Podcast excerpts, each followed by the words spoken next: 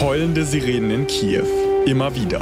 Nach heftigen Raketenangriffen sind die russischen Truppen bereits weit in den Großraum Kiew vorgestoßen. Das ist ein elementarer Bruch mit nicht nur dem Völkerrecht, sondern mit den Grundlagen der internationalen Zusammenarbeit. Wir haben bereits eine vollständige Blockade russischer Banken. Ich appelliere an Präsident Putin, stoppen Sie den Wahnsinn dieses Krieges. Jetzt. Hauptstadt das Briefing. Spezial. Live von der Pioneer One. Herzlich willkommen, liebe Zuhörerinnen und Zuhörer, zu einem Hauptstadt-Podcast-Spezial an diesem Samstag, den 26. Februar. Hallo Gordon. Hallo Michael, herzlich willkommen auch von meiner Seite. Und die Nachrichtenlage überschlägt sich, das kann man, glaube ich, sagen. Äh, gestern äh, die Einnahme von Kiew durch die russischen Truppen. Man kann gar nicht verarbeiten so schnell, wie die russischen Truppen in der Ukraine vorrücken. Für mich gibt es drei unbequeme Wahrheiten, Gordon, an diesem Samstagmorgen. Erstens, Kiew ist de facto verloren. Es gibt eine Besatzungsmacht in der Ukraine, in der ukrainischen Hauptstadt. Man kann es sich gar nicht vorstellen. Und die Sanktionspolitik der EU ist doch nicht so einig, wie man dachte. Und Zelensky, der ist für mich die tragischste Figur der jüngeren Geschichte. Seine ja fast flehentlichen Bemerkungen in Richtung Europa mit Panzerschutzweste an, aus einem Bunker heraus, sind wirklich an Tragik kaum zu überbieten. Der Westen lässt ihn am Ende jetzt einfach hängen.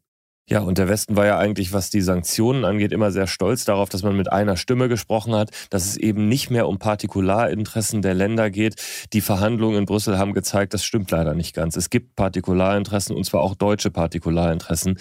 Äh, Deutschland, das sich sehr stark dafür eingesetzt hat, eben nicht SWIFT zu beenden, beziehungsweise Russland aus äh, dem internationalen Zahlungsverkehr auszuschließen, weil man eben Sorgen hat um die Gasgeschäfte mit Russland das muss ich sagen, äh, das stößt einem wirklich auf, wenn man das hört. Ja, wenn man das hört, hört, dann denkt man vor allem, dass Putin gewonnen hat. Er hat immer schon überlegt, äh, ob Gas nicht dann am Ende doch der Trigger sein kann, um die Europäer von harten Sanktionen abzuhalten. Und jetzt hat er den Beleg. Wir haben mit äh, einem Staatschef auch, der dabei war, am Donnerstagabend beim EU-Gipfel telefoniert, der bestätigt hat, dass Deutschland SWIFT nicht anpacken will. Dieser Stopp des internationalen Zahlungssystems für Russland scheint offenbar ja, die Atombombe hat es ja mal Friedrich Merz genannt bei den Sanktionen. Äh, das will Deutschland nicht. Sie fürchten im Gegenzug das Kappen der Gaslieferung nach Deutschland. Dazu muss man wissen, 50 Prozent, glaube ich, unserer Gaslieferung in Deutschland und 30 Prozent in Europa kommen von Russland. Wir sind abhängig von Putins Gas. So einfach diese Wahrheit, so schlimm ist sie. Und deswegen wollen wir offenbar nicht alle Sanktionen auf den Tisch legen. Deutschland ist nicht das einzige Land, das sich gegen diesen Ausschluss von Russland aus dem SWIFT-Abkommen ausgesprochen hat. Auch Malta, auch Italien und äh, auch äh, Ungarn waren dabei, aus ganz verschiedenen Gründen. Bei Italien ging es dann tatsächlich um die Luxusgüter, die eben von russischen Oligarchen und anderen russischen Reichen gerne gekauft werden. Auch äh, in Malta weiß man, gibt es vielfältige Wirtschaftsverflechtungen eben über diese äh, Oligarchen, die sich dort teilweise niedergelassen haben mit Russland. Ja, und Ungarn ohnehin schon immer etwas kremlfreundlicher als andere andere europäische Länder. Aber das Gesamtbild ist eben nicht das einer vollkommen geeinten Europäischen Union, auch wenn wir gestern aus diesem Treffen bei Telefonaten noch Beteuerungen der Einigkeit gehört haben.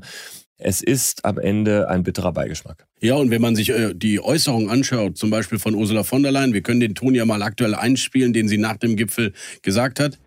We will not let President Putin tear down the security architecture that has given Europe peace and stability over many decades. We will not allow President Putin to replace the rule of law by the rule of force and ruthlessness. Dann hört man doch eigentlich maximale Härte und maximale Einigkeit raus und dann hinter den Kulissen, dann ist eben doch sich wieder selbst der Nächste in der Europäischen Union. Und das bedeutet für mich, auch wenn Olaf Scholz sagt, wir brauchen ja noch irgendwas auf dem Sanktionstisch, wenn die Lage weiter eskaliert. Ja, was meint er eigentlich? Meint er Nuklearkrieg? Meint er einen Angriff auf ein NATO-Land? Also es ist doch schon das Worst-Case-Szenario, wenn nicht jetzt die volle Sanktionsliste abgespult wird. Ja, wann dann? Man muss sagen, dass äh, Putin das freie, demokratische und kapitalistische westliche System natürlich genau an seiner schwachen Stelle packt. Ne? Also es geht um die Wirtschaftsbeziehungen. Jeder weiß, wie wichtig Europa, Westeuropa, besonders Deutschland äh, Wirtschaftsbeziehungen sind. Äh, Deutschland, das über Nord Stream 2 leider, muss man sagen, ja zuletzt immer mal wieder bewiesen hat, dass eben Außenpolitik für Deutschland ganz oft Außenwirtschaftspolitik ist setzt diese Kontinuität jetzt eben auch fort bei der Sanktionsfrage und, und Putin spielt genau in die Richtung. Und es gibt einige Meldungen, muss man sagen, die die wirken schon fast kurios. Äh, ich, wir haben eben gerade davor darüber geredet. Es ist nicht die unmittelbare Politik, aber was hören wir aus der Sportwelt? Ja, dass zum Beispiel das Champions League Finale jetzt nicht mehr in St. Petersburg stattfindet, dass der Grand Prix in der Formel 1 jetzt nicht mehr in Russland stattfindet, dass Schalke Gazprom von den Trikots entfernt. Da fragt man sich, warum habt ihr es überhaupt auf den Trikots? Warum gibt es überhaupt dieses Champions League Finale dort? Und, äh, und all diese, diese Schwachstellen, ähm, finde ich schon bedrückend. Gut, Gordon, am Ende, wir haben gehofft, viele Jahre lang, offenbar jahrzehntelang, dass Russland ein Partner auf Augenhöhe sein kann. Äh, und wir wollten die Annäherung, wir wollten die Freundschaft und wir sind enttäuscht worden. Annalena Baerbock hat es gesagt, er hat uns belogen. Es ist erstaunlich, dass wir diese realpolitisch-strategische Härte von Wladimir Putin einfach nicht sehen wollen. Insofern sollten wir jetzt wahrscheinlich wirklich auf alles vorbereitet sein. Wir haben ja mit zwei NATO-Generälen darüber gesprochen. Man muss jetzt tatsächlich schauen, dass Osteuropa gesichert, geschützt wird. Serbien, Polen, vielleicht auch die Balkanstaaten. Ich weiß nicht, was als nächstes kommt, was passiert. Jedenfalls ist der Schutzbedarf von dort groß und die Äußerungen dieser Staatschefs, auch die Hilfestellungen, die von uns verlangt werden, die müssen wir jetzt ernst nehmen.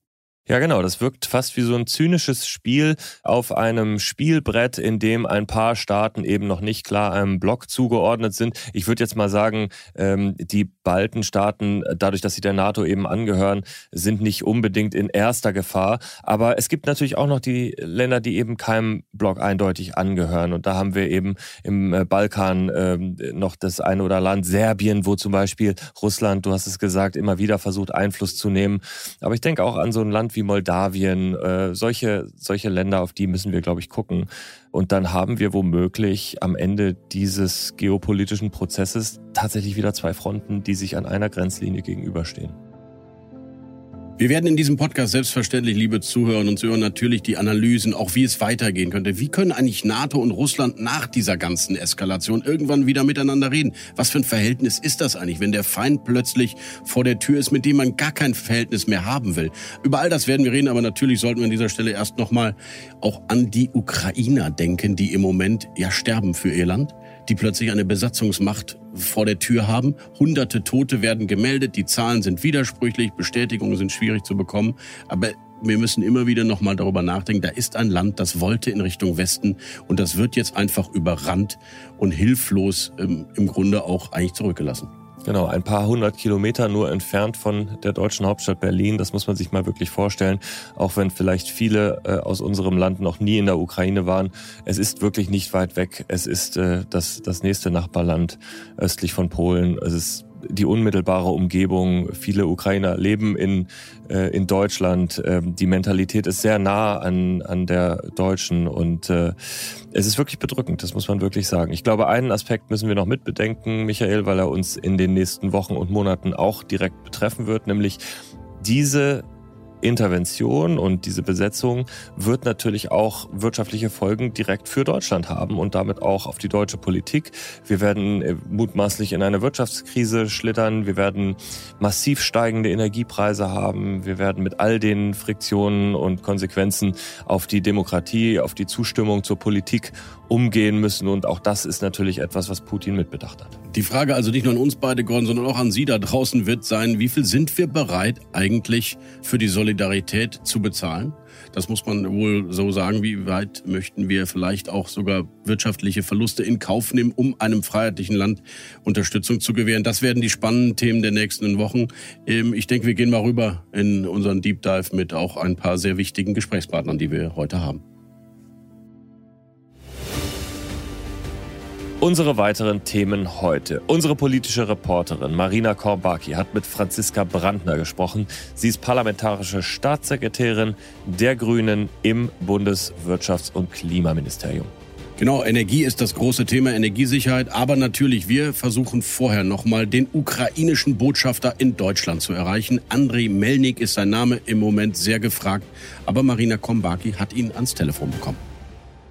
Bis hierhin, liebe Zuhörerinnen und Zuhörer, Sie wissen, wie es ist. Wir sind ein journalistisches Medienunternehmen in der Privatwirtschaft. Wir freuen uns, wenn wir Abonnenten haben, die diesen Journalismus konsumieren wollen. Werden Sie also Pionier und dann können Sie diesen Podcast zu Ende hören und viele andere unserer journalistischen Formate auch.